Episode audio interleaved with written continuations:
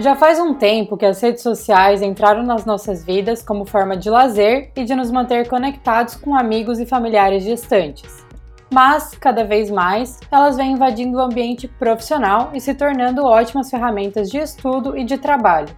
No mundo do UX e da tecnologia, isso não seria diferente. Isso mesmo, Camila. Atualmente, muitos UX designers, mundo afora, estão utilizando as redes sociais para trocar conhecimento, compartilhar suas experiências, suas vivências com outros profissionais e dividir um pouco do dia a dia de trabalho, com o intuito de ajudar outras pessoas, né, que estão começando ou não, e também criar uma conexão com quem passa por desafios semelhantes.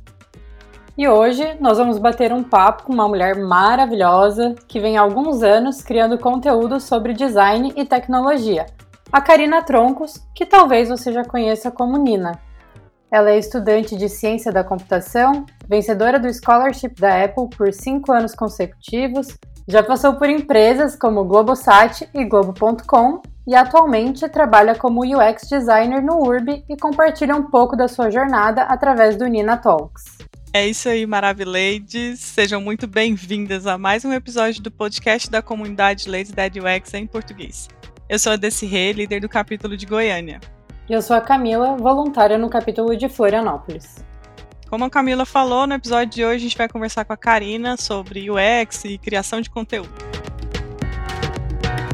Ladycast, o podcast recheado de assuntos relacionados ao UX. Este podcast é uma iniciativa do Ladies That UX, uma comunidade global, informal e amigável que busca mais espaço do público feminino na área de tecnologia.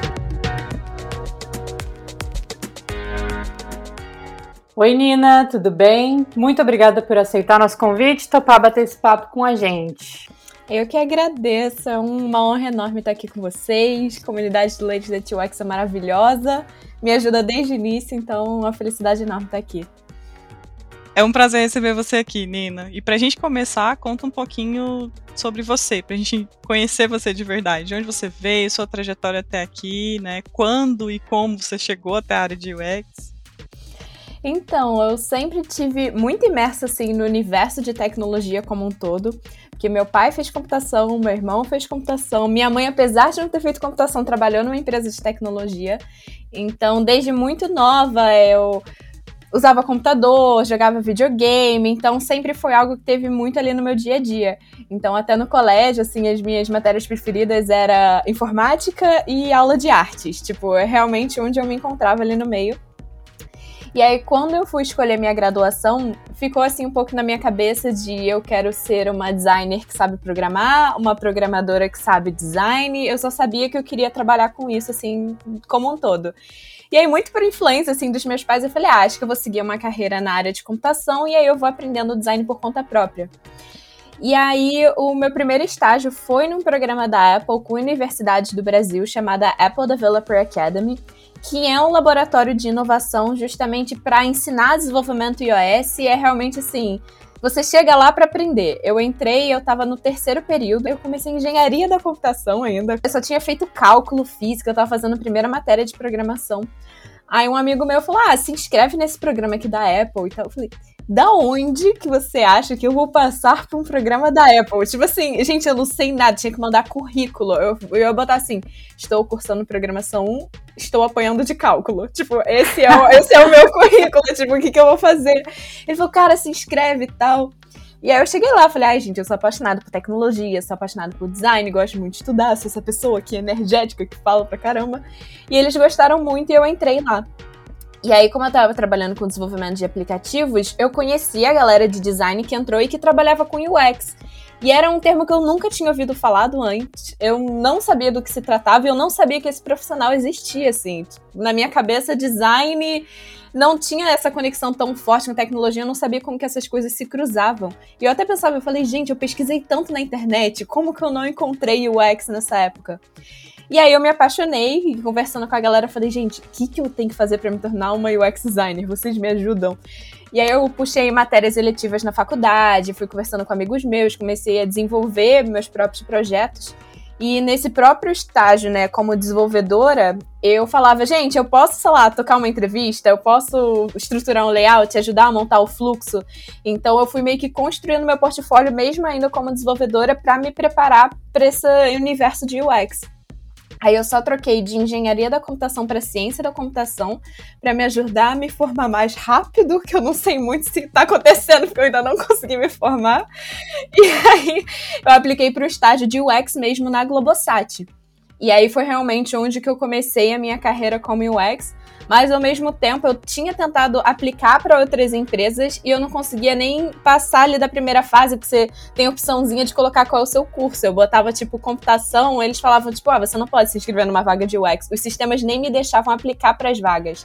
E aí da Globosat não tinha esse campo, aí eu consegui me inscrever, passei na entrevista, eles perguntaram até para mim tipo, você tem certeza que você aplicou para vaga certa lá no sistema? Eu falei, não, é, é isso mesmo, é, é, UX que eu quero. Porque a gente tem vaga de desenvolvedor. Eu falei, não, eu quero UX. E aí foi isso. Aí eu entrei na Globosat, aí lá eu fui efetivada, fui transferida para Globo.com. Aí fiquei quase três anos na Globo. E aí desde novembro que eu tô no Urb, que é o antigo hotel urbano, e aí eu tô como a designer do aplicativo deles. Então eu comecei em app, fiquei em um tempão em web e hoje em dia trabalho com app de novo. Eu acho que isso é um geral, assim.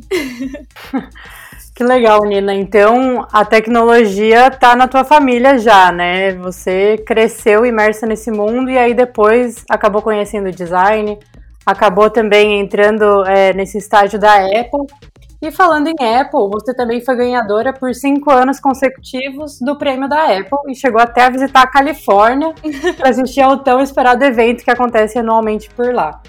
Você pode contar pra gente um pouco de como que foi participar desses desafios? Sim, é, até acho que é até um ponto importante, tipo, separar essas duas coisas de Apple, que as pessoas acham que uma tá atrelada à outra. Tem a Apple Developer Academy, que são esses laboratórios de inovação. Tem aqui no Brasil, tem 10 lugares diferentes. E tem também na Itália e na Indonésia. Mas aqui aí tem Rio de Janeiro, tem São Paulo, tem Manaus, Recife, Porto Alegre, Brasília. E eu tô esquecendo alguns, mas é até legal pra galera procurar ver se tem numa universidade perto de você. Muitas delas aceitam pessoas que são de outras faculdades, mas é, aplicam, só precisa estar tá, tá vinculada a alguma graduação. Então, por exemplo, aqui é da PUC do Rio, a gente aceita galera de qualquer universidade. A última vez que eu vi era do Rio, mas não sei se agora vai aceitar do Brasil inteiro, não sei se vai continuar remoto. Mas a galera que era de UFRJ, de UERJ, de Unigran Rio, podia aplicar. E aí tem esse estágio. E aí foi lá que eu fiquei sabendo que eu podia participar dessa competição, que é esse scholarship da Apple, que é uma competição que a Apple lança para estudantes do mundo inteiro em que eles escolhem 350 alunos do mundo e leva eles para a conferência na Califórnia, que é a WWDC, que é a Worldwide Developers Conference, que é essa conferência que acontece todo ano lá na Califórnia, que é uma semana inteira de lançamentos muito voltados a, a software mesmo, né, novos sistemas operacionais, novas bibliotecas e tal, muito voltada para desenvolvimento, mas também tem trilhas de design e é realmente maravilhoso assim, porque a gente está em contato direto com engenheiros da Apple, a gente faz um network networking assim sensacional. E aí a gente tem em torno de 10 dias para desenvolver um aplicativo por conta própria. E aí a gente tem que fazer toda a parte de programação e toda a parte de design de forma individual. E foi aí que eu falei, pô, esse meu background de programadora vai me ajudar a trazer os meus projetos à vida mas como que eu vou me destacar em meio a milhares de submissões? Eu, pô, o meu diferencial é a experiência do usuário. E eu via que os projetos que as pessoas mandavam não se preocupavam com isso. Eu falei, então eu vou puxar para esse lado, vou pegar qual é a minha maior expertise, a minha maior paixão e vou colocar isso nos meus projetos. Aí foi assim realmente que eu tive projetos meus escolhidos nos últimos anos e foi graças à experiência do usuário. Aquela advogada da experiência aqui. Que incrível, Nina. É, eu acho que é bem importante você trazer realmente a diferença né, do estágio da Apple para esse prêmio da Apple. Então, é, não é restrito às pessoas que fazem esse estágio que você comentou, né? Exato. Realmente para qualquer pessoa que seja estudante e que queira participar. E é de ensino fundamental a doutorado, assim. Então você não precisa estar necessariamente numa graduação. É difícil encontrar pessoas antes da graduação aqui do Brasil que aplicam, mas do mundo afora passa muito galera de 15 anos, assim, que programa faz aplicativo. Eu fico chocada, eu me sinto idosa lá quando eu vejo uma criançada ganhando prêmio. Eu fico, gente, que isso? Mas é muito legal que às vezes você, pô, não, não consegui agora na graduação, entrou no mestrado, entrou no doutorado. É legal porque você pode aplicar, assim. E acho que a pessoa mais nova que ganhou, mesmo, eles colocam restrição de 13 anos. Mas teve uma menina que ganhou de 11 e também teve uma senhorinha que ganhou de 80 e poucos, porque ela voltou a estudar lá na frente e aí ela ganhou, sabe? Então eles entendem assim o contexto. Tipo, você tem lá também, você manda o aplicativo e você responde umas perguntas sobre o seu projeto.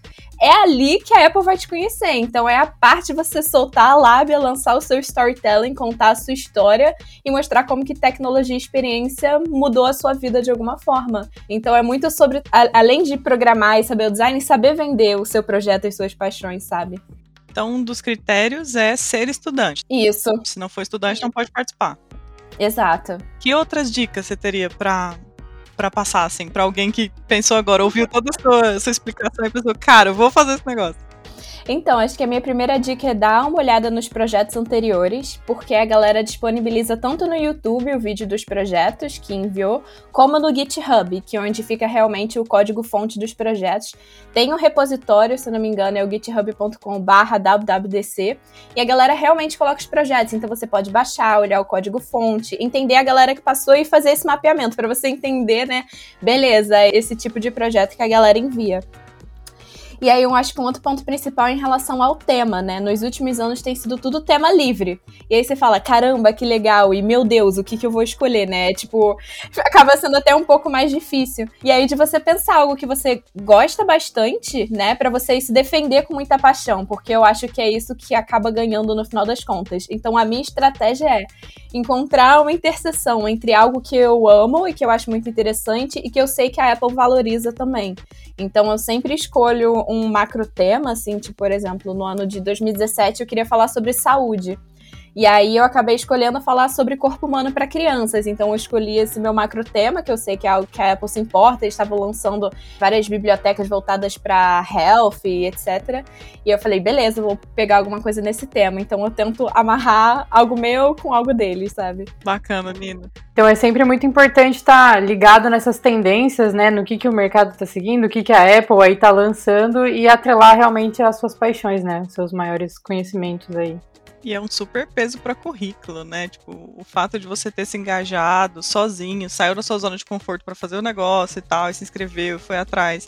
Tem todo o poder de se vender que a Nina comentou, então, cara, já tem vários skills aí para pôr no currículo. Não, é maneira justamente de, de correr atrás e aplicar para as coisas e ver se vai dar certo. Então eu recebo muito de tipo, caramba, Nina, você ganhou e tal, mas eu não queria conseguir falou: gente, tem que testar, tem que experimentar, tem que montar, começa, participa de algum hackathon, alguma coisa, se junta com os amigos e monta um projeto e tal. É só assim que a gente vai conquistar. A gente só consegue conquistar quando a gente experimenta. Então, o que você falou, isso de fugir da zona de conforto, assim, achar, pensar realmente, não já tem, porque eu já tinha deixado de aplicar para muitas coisas porque eu não achava que eu era boa o suficiente. Eu quase não mandei o meu projeto da primeira vez porque o pensamento da minha cabeça era: eu vou tirar o o tempo dos avaliadores com o meu projeto. Eu pensava Ai, isso. Nossa. Tipo, cara, a gente é muito traiçoeira com nós mesmas, né? Eu mandei em 2016 e não passei a primeira vez. E aí eu falei, cara, vou tentar de novo no ano seguinte. Aí a mesma coisa, passa sufoco nervoso. Eu falei, eu não vou mandar, não tá bom o suficiente. eu, aí eu, cara, eu fiquei duas semanas aqui projetando um negócio. Cara, eu vou mandar, eu vou mandar. E aí foi isso. Aí a primeira vez que eu passei e foi também assim um boost de confiança em mim mesma que foi algo que eu nunca tinha sentido antes. Eu falei. Não, e aí eu falei assim: caraca, acho que eu realmente acho que eu sou boa. acho, acho que eu sou boa. Eu falo, acho, gente. Fui só selecionada ali pela Apple. Só. Aí eu falo, ai, por isso que eu, um dos meus grandes objetivos é encorajar muitas mulheres, porque a gente é muito impostora com nós mesmas, a gente nunca acha que tá bom o suficiente, que a gente tem que estudar mais, que a gente tem que estar tá muito mais preparada para aplicar, para começar coisas. E não. Todo dia vai ser um desafio diferente, né? Tipo, é, é ok a gente tá insegura, a gente achar que não é bom o suficiente, mas esse medo ele não pode ser um medo para paralisante. Ele tem que ser um medo que dá aquele friozinho na barriga, a gente pode chorar, passar nervoso, aperta o enter ali, tipo, tremendo, mas a gente não deixa de mandar, sabe? É até um, um assunto para um outro episódio, mas só comentando. A gente, mulher, geralmente, né, ela, ela tem que cumprir 120% dos requisitos de qualquer coisa para ela tentar. Então, a gente raramente vê mulheres que não têm o perfil pleno, por exemplo, se candidatando para vagas de pleno. Ah, eu, eu acho que eu sou pleno, eu não sei se eu sou tão boa. Aí, é como, como ela não preenche 100% dos requisitos, ela não se candidata, ela não tenta, ela não arrisca, né? Nina, e no meio disso tudo, desse, desse boom acontecendo, dessa síndrome da impostora rolando aí, faculdade, competições, estágio, trabalho, em que momento que deu o start, assim, deu a ideia de criar conteúdo e compartilhar sua vivência com as pessoas? Como é que nasceu o Nina Talks? Então, foi até assim um pouco depois que eu consegui fazer essa transição de desenvolvimento para UX, consegui ali o meu primeiro estágio.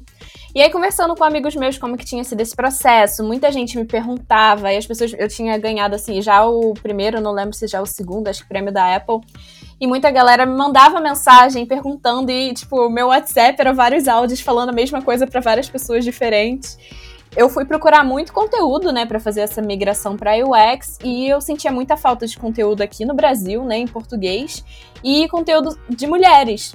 E aí eu sempre falava isso pro gente, falta, falta, falta, caramba, meu Deus. Aí um amigo meu falou assim, cara, por que, que você não cria? Aí eu, mas eu? Mas, mas eu tô muito no início, tipo assim, eu, eu vou começar, eu vou falar sobre o quê, sabe?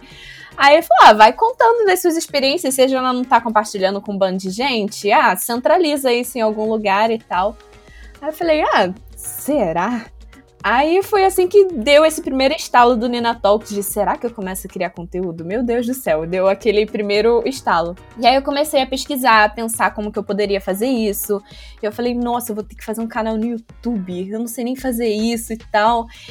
E não tinha, assim, produtores de conteúdo de no Instagram. A galera não usava na época, o Nina Talks começou dois anos e meio atrás. A galera não usava o Instagram para produzir conteúdo. Eu vi isso um pouco na gringa, a galera tinha começado a fazer os carrosséis.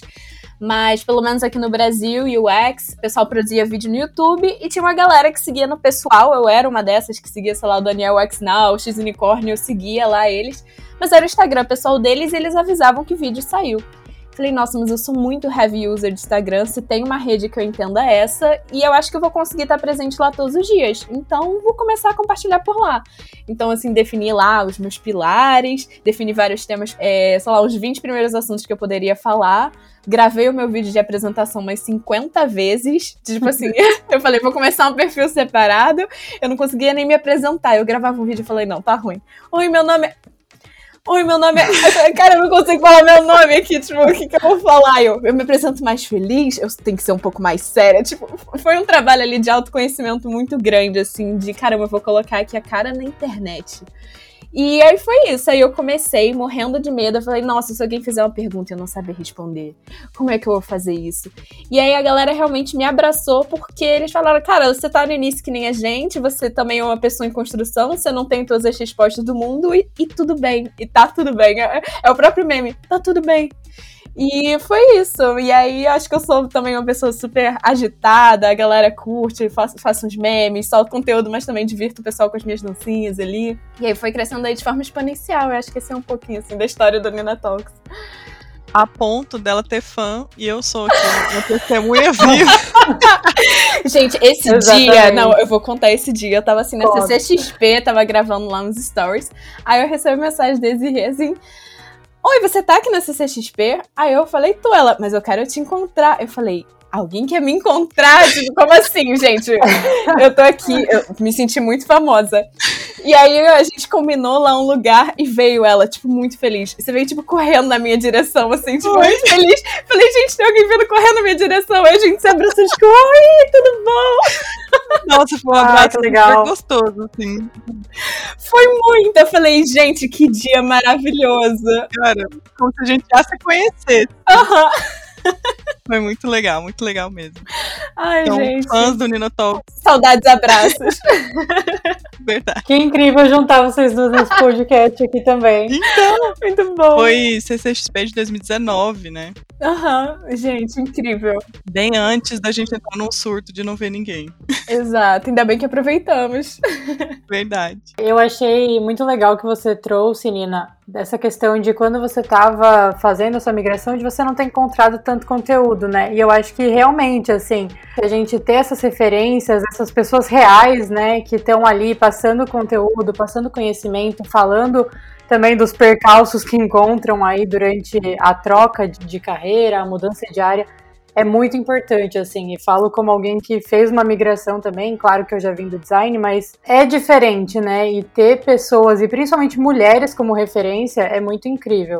Aham. Uhum. Então, eu achei muito legal, porque quando eu comecei a produzir conteúdo, eu pensava um pouco isso, de eu quero falar de experiência do usuário, proporcionando uma boa experiência. Então, era até um inception ali. Então, eu achei incrível quando eu recebi mensagem de, caramba, Nina, a experiência de consumir o seu conteúdo é muito legal, tipo, é digerível, é gostoso, assim, não é algo cansativo. Então, eu tento sempre até usar metodologias de pesquisa para entender o público que me segue, o que, que a galera tá esperando, acompanhando. Então, acho que muito essa cabeça de UX design, de entender quem está consumindo meu conteúdo, né, enxergar a minha produção de conteúdo realmente como um produto, eu acho que isso melhora muito a forma com que eu entrego isso para as pessoas. Então, é realmente UX para falar de UX. E em relação a como que isso me ajuda como profissional, o Nina Talks me disparou assim realmente na minha carreira, na minha na forma com que o mercado me enxerga, então eu não esperava isso.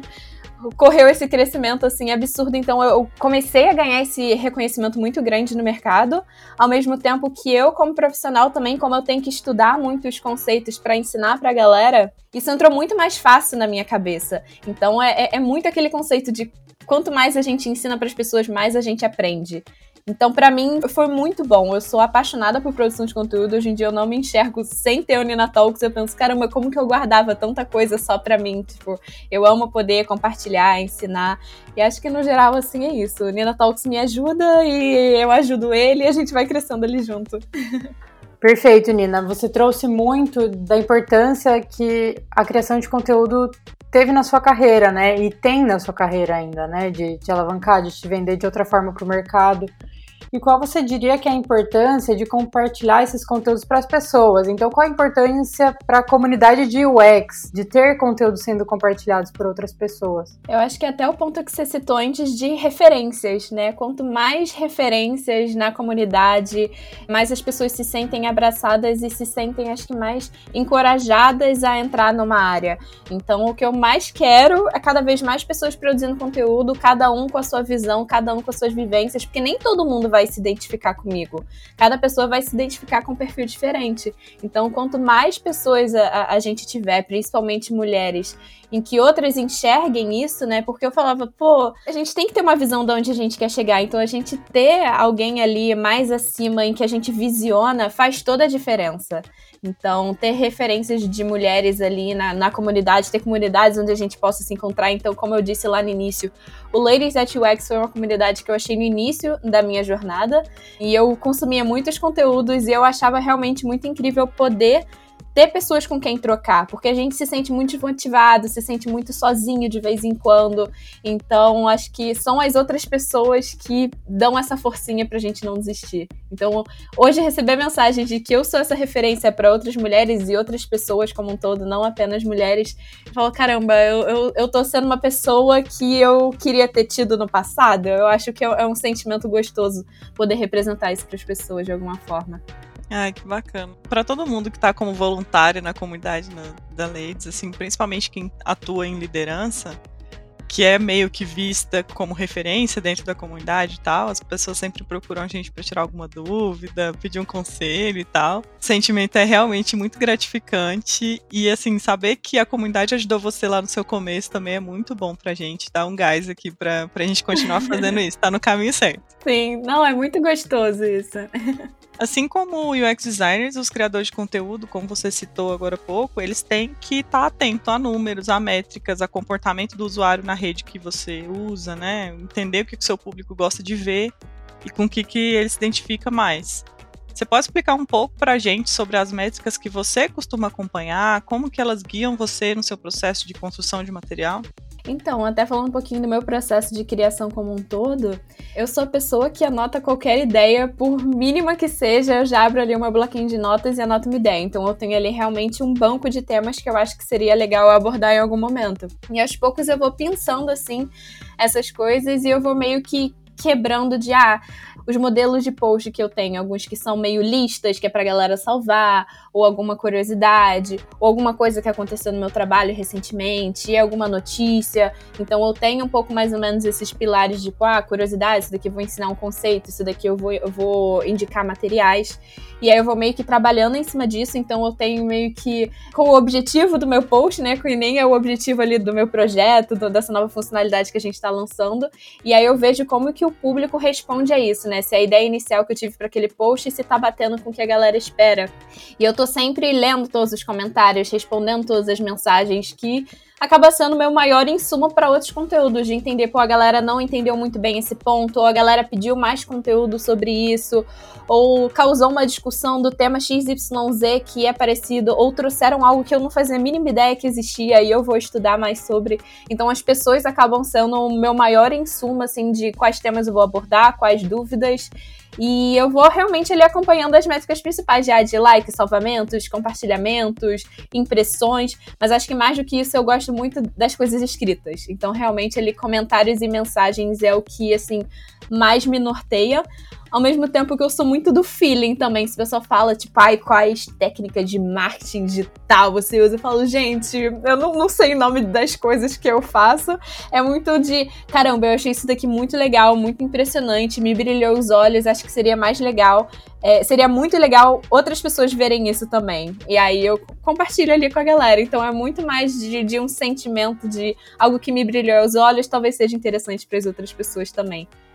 Nina, e aí você falando que você acompanha isso tudo e você não tem uma equipe de umas 15 pessoas para fazer isso? Então, pois é. Essa é uma dor um pouco grande, assim. Atualmente eu tenho só um editor de vídeo e uma agência que me ajuda com publicidade com marcas, que também foi algo super louco disso começar a acontecer, não imaginava. Então, marca entrando em contato comigo para fazer projeto, eu fico, meu Deus, eu fiquei muito adulta do nada. É, mas eu tenho vontade de trazer mais pessoas para produzirem conteúdo comigo no Nina Talks, pessoas para fazerem essa curadoria, fazer também a parte de design, porque eu vou meio que fazendo tudo de ponta a ponta. Mas eu ainda não consegui organizar isso de, tipo, ter pessoas trabalhando trabalhando comigo, mas eu tenho vontade de escalar o Nina Talks não ser só da Nina, mas o Nina Talks ser da comunidade de design e de tecnologia como um todo. É realmente eu enxergo como uma comunidade. Tipo, eu tô ali como porta-voz, mas é, é, engraçado que eu falo o Nina Talks as pessoas falam a Nina Talks, né? Que eu falo o meu projeto e o pessoal me enxerga como uma pessoa. Mas eu tenho muito desejo aí de realmente escalar e se tornar cada vez mais realmente uma comunidade como um todo. Mas é difícil dar conta de tudo, porque é muita coisa.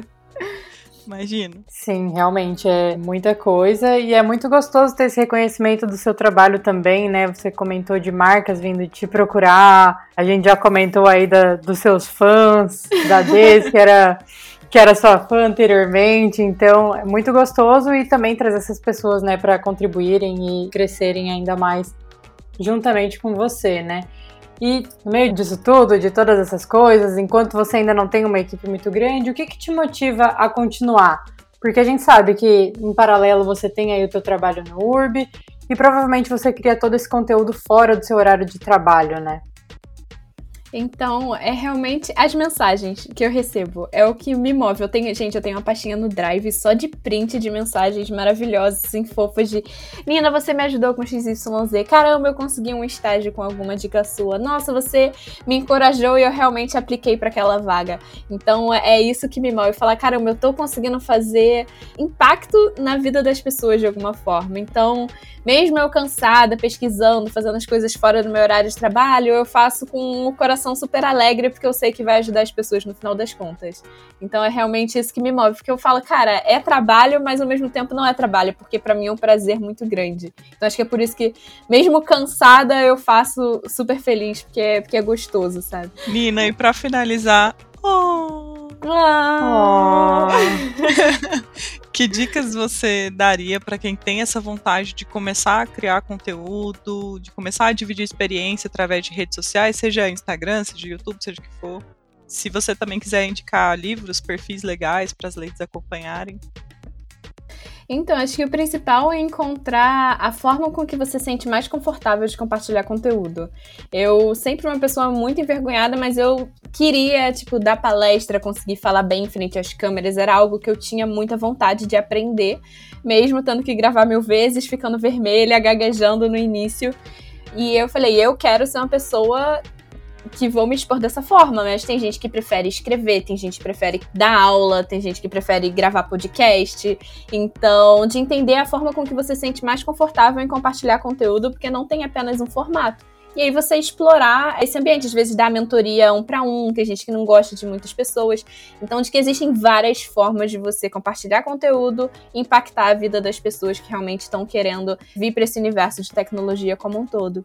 E a partir daí você ir construindo aos poucos, você também não, não se cobrar de que você tem que abraçar tudo de primeira vez. Tipo, vai se planejando, que nem eu fiz de, ah, vou definir meus pilares, vou fazer minha identidade visual e aproveitar todo esse processo assim como um todo de, ah, vou pensar nos temas, vou trocando com a galera. E que todo mundo começou do zero ali. Realmente você não vai começar sendo super bambambam, bam, bam, tudo top de linha. Até hoje, tudo que eu gravo, eu gravo com meu celular. Só esse ano que realmente eu, tipo, investi mais em iluminação, etc e tal. Então é de você começar com o que você tem, que o mais importante é o conteúdo que você está entregando, do que todas as ferramentas, ter o melhor celular, já ser uma pessoa com uma oratória incrível, que escreve super bem, que você pudesse escrever um livro do Harry Potter. Não precisa começa com o que você tem, aos poucos você vai sentindo ali e você vai crescendo. E acho que isso é o mais gostoso de tudo.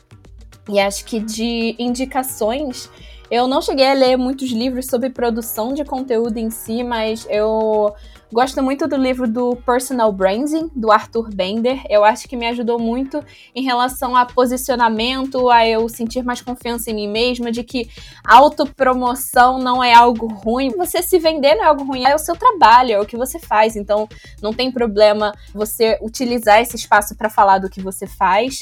E eu li livros sobre branding também, que era algo que, pô, como eu não tinha estudado muito sobre design, acho que foi legal, como por exemplo o Brand Gap, Aí eu explorei um pouquinho mais desse lado, mas eu sigo muitos produtores de conteúdo, como por exemplo o Tira do Papel, que é o Thiago. Ele é maravilhoso, eu troco muita ideia com ele, ele fala muito sobre produção de conteúdo de forma leve, que eu acho que é o mais importante, assim, sem autossabotagem, da gente não se sentir tão inseguro. Eu gosto muito das meninas de empreendedorismo também, como a Moving Girls, Branding Lab. Eu acho que elas dão também uma remexida de, mana, bota a cara tapa, se joga, arrasa. E meninas na área de UX também, como Karen, maravilhosa Karen Santos. Tem a Sheila, que ela também produz vários artigos, né, pro Ladies That UX, falando de UX Research. Tem a Agatha. Então, o que não faltam são aí pessoas incríveis compartilhando conteúdo e você enxergar esses nichos de, ah, não vou só seguir pessoas de UX, mas vou seguir pessoas que falam de criação de conteúdo, de marketing, de branding, de empreendedorismo. Então, eu, por exemplo, no Nina Talks, eu não sigo os meus amigos. Minhas amigas falam, cara, você não me segue no Nina Talks. Eu falo, eu te sigo no meu Instagram pessoal, mas o meu feed do Nina Talks é só de galera que produz conteúdo ali também e tá dando dicas para eu crescer como criadora e aprender marketing, aprender branding, aprender essas coisas mais desse universo. Então acho que no geral sim é isso. E também me colocar 100% à disposição para quem quiser trocar uma ideia, quer começar a produzir conteúdo, tem dúvida sobre qualquer coisa, pode mandar mensagem. E mesmo com muitos seguidores, o pessoal fica, ai, não vai me responder. Respondo sim, vou separar um tempinho pra gente poder trocar uma ideia. Maravilhosa, muita dica incrível aí que vale ouro para as leiras que estão nos escutando. Então, muito obrigada pela participação, Nina. Tenho certeza que o nosso papo vai inspirar muitas leires por aí a compartilharem mais seus conhecimentos, darem a cara a tapa. Tem espaço para todo mundo aí, né? Compartilhar nas redes. E gostaríamos que você deixasse do fundo do seu coração aí uma mensagem para as nossas leires. Pode ser? Com certeza. Eu vou falar uma frase que eu gosto muito, que, que você não precisa ser ótimo para começar, mas para ser ótimo você precisa começar. Disso do primeiro passo, do empurrãozinho, do fugir da zona de conforto, do medo não ser um, um medo paralisante, um medo blocante, ser um friozinho na barriga em que a gente vai encarar porque tá ligado com aonde a gente quer chegar, sabe? E acho que principalmente se rodear de pessoas maravilhosas, participe cada vez mais da comunidade. Acho que é um movimento super gostoso que faz toda a diferença para todo mundo. Então, dá esse passinho a mais e também se rodear de pessoas maravilhosas que, que vão te apoiar nesse processo, independente de qual ele seja, porque a gente está em eternos processos de transições e jornadas, né? Acho que é isso. Finalizamos aqui nosso episódio de hoje com a Karina Troncos, mais conhecida como Nina Talks, mas ela não é Nina Talks, Nina Talks é o projeto dela, a gente aprendeu hoje. Essa lady maravilhosa. A gente espera muito que vocês tenham gostado e a gente adorou gravar. E se você tem algum assunto legal ou quer indicar uma lady especial para trazermos aqui para conversar com a gente, é só acessar o podcast.ladiesdaddywax.com.br que você encontra como mandar mensagem para as nossas ladycasters. Acompanhe o capítulo da Ladies Dead UX da sua cidade. Rola muito conteúdo, além de muita troca entre as nossas ladies. E para saber se existe um capítulo na sua cidade, é só acessar o site ladiesdaddyux.com.br, que tem a lista completinha por lá. Já estamos em mais de 20 cidades no Brasil. Até mais! Tchau! Tchau.